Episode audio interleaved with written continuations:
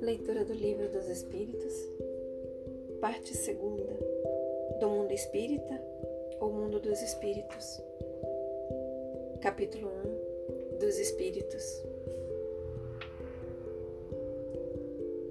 Mundo normal, primitivo.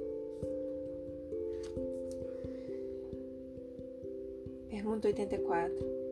Os espíritos constituem um mundo à parte, fora daquele vemos? Fora daquele que vemos? Resposta: sim. O mundo dos espíritos ou das inteligências incorpóreas. 85. Qual dos dois, o mundo espírita ou o mundo corpóreo, é o principal na ordem das coisas? Resposta: o mundo espírita que preexiste e sobrevive a tudo. Pergunta 86. O mundo corporal poderia deixar de existir ou nunca ter existido sem que isso alterasse a essência do mundo espírita? Resposta dos espíritos: De certo. Eles são independentes. Contudo, é incessante a correlação entre ambos porquanto um sobre o outro incessantemente reagem. 87. Ocupam os espíritos uma região determinada e circunscrita no espaço? Resposta: Estão por toda parte, povoam infinitamente os espaços infinitos.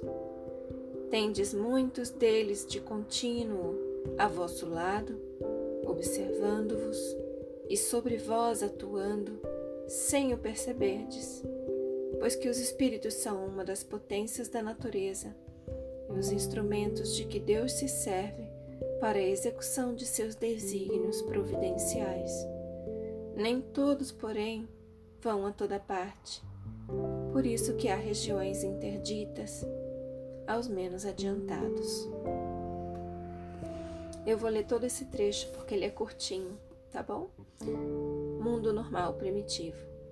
Pergunta 84. Os espíritos constituem um mundo à parte fora daquele que vemos? Resposta: Sim, o mundo dos espíritos ou das inteligências incorpóreas. 85. Qual dos dois, o mundo espírita ou o mundo corpóreo, é o principal na ordem das coisas? Resposta: O mundo espírita, que preexiste e sobrevive a tudo. 86. O mundo corporal poderia deixar de existir ou nunca ter existido sem que isso alterasse a essência do mundo espírita? Resposta: De certo. Eles são independentes. Contudo, é incessante a correlação entre ambos, porquanto um sobre o outro incessantemente reagem. 87. Ocupam os espíritos uma região determinada e circunscrita no espaço? Resposta: estão por toda parte, povoam infinitamente os espaços infinitos. Tendes muitos deles de contínuo a vosso lado, observando-os e sobre vós atuando, sem o perceberdes, pois que os espíritos são uma das potências da natureza e os instrumentos de que Deus se serve para execução de seus desígnios providenciais. Nem todos, porém, vão a toda parte. Por isso que há regiões interditas aos menos adiantados.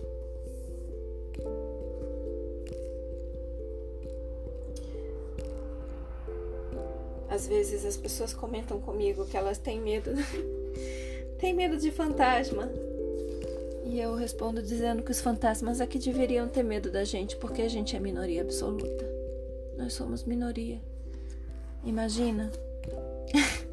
Imagina você tá lá do outro lado e encontrar alguém encarnado e sair gritando: "Ah, eu vi um ser encarnado". Porque essa a exceção que nós somos mereceria um susto. Todas as vezes que eu vou fazer a leitura desse livro, eu invoco a presença dos espíritos que já estão aqui na minha casa. Eu chamo eles para cá, para perto junto de mim. Na verdade, às vezes eu me esqueço da leitura e vou dormir. Agora não mais, desde que eu comecei a gravar. Mas eu esqueci algumas vezes. Eu já venho fazendo a leitura desde o Evangelho, tá? No... Comecei com o Evangelho, agora eu tô fazendo o livro dos Espíritos. E quando eu esquecia, e já estava deitada e cansada na cama, quase dormindo, ou prestes a dormir, vinha a imagem do livro que eu estava esquecendo de ler. No começo, algumas vezes eu persisti e disse: Não, eu durmo, eu vou dormir, amanhã eu leio. Mas depois eu me liguei e eu entendi que eram os espíritos que estavam dizendo: Ei, levanta aí, você não vai fazer leitura? E desde então eu nunca, eu nunca mais deixei de ler, mesmo que eu, que eu tenha esquecido, deitado. Se eu percebo que eles vieram e puseram a imagem do livro na minha mente, é porque eles estão se dando ao trabalho de me ajudar. E alguns precisam dessa ajuda e alguns outros nos ajudam. Literalmente nos ajudam. Porque eles sabem que essa leitura constitui um escudo para a gente. Fazer essa leitura, fazer essa invocação antes de ler. Eu chamo pelos bons espíritos, os espíritos de luz. Eu chamo por todos os espíritos que estão na minha casa, pelos espíritos que estão junto a mim, por qualquer tipo de afinidade, seja por porque gostam de mim, ou porque têm desejo de vingança, ou porque esperam que eu realmente não consiga realizar nada na minha vida. Eu chamo todos, sem exceção, sem preconceito. Eu peço ajuda para todos nós, porque eu não me sinto melhor do que ninguém, de, de nenhum tipo de, de ser. E eu peço a Deus que me dê a oportunidade de consertar qualquer erro que eu tenha cometido e que tenha provocado, produzido dor e ódio no coração de qualquer espírito que esteja junto a mim agora, esperando que eu que eu sofra. Eu peço que o coração deles seja liberado do ódio e que eu possa ajudar de alguma forma a reparar o meu mal. Eu não parto do pressuposto que eu sou uma pessoa boa. Eu não parto do pressuposto que eu era uma pessoa da sombra e que agora estou na luz e por isso eles me perseguem. Eu parto do pressuposto de que eu produzi algum mal. Porque se não fosse assim, eu não teria alguém com ódio no coração esperando que eu sofra. Essa é a verdade. Aí eu faço a leitura, eu encerro, coloco novamente o livro no meu coração, agradeço pela leitura, peço novamente por todos nós Peço a Deus que nos ajude, que nos guie, que nos proteja a todos. E peço que os espíritos vão para a sala, sintam-se em casa, porque essa casa não é minha. Nada é meu. Mas eu peço encarecidamente que eles vão lá para a sala e que fique aqui no meu quarto só os espíritos que me cuidam e que me guiam.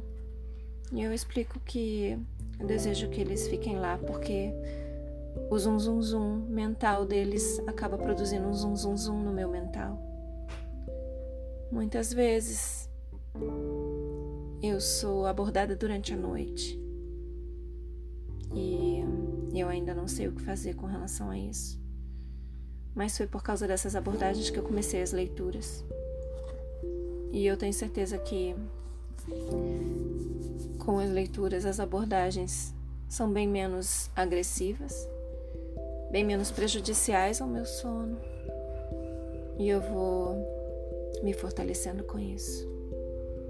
E eu me exercito e me empenho e cuido muito de não, não nutrir nenhum sentimento de, de rancor, de raiva, nem de frustração com o fato de eu estar durante a noite exposta as abordagens, que muitas vezes eu nem sei se são de espíritos que desejam perturbar ou de espíritos perturbados que desejam algum tipo de ajuda.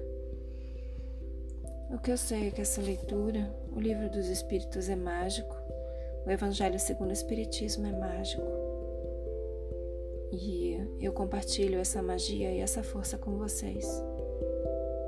Eu espero que cada um de nós se lembre todos os dias, a cada momento, que a gente não está sozinho, que os nossos pensamentos são cuidados, ouvidos, que a gente deveria cuidar melhor e ouvir melhor os nossos próprios pensamentos. É isso, amados. Feche os olhos, expressa gratidão por essa leitura. Eu agradeço a oportunidade a vocês assumo a intenção de contemplar essas palavras e tudo isso que eu compartilhei também. E quando eu encerro a gravação, é esse momento que eu rezo. Encerrando a leitura também para os espíritos que estão aqui. Com todo respeito, pedindo por todos nós. Boa noite. Namastê.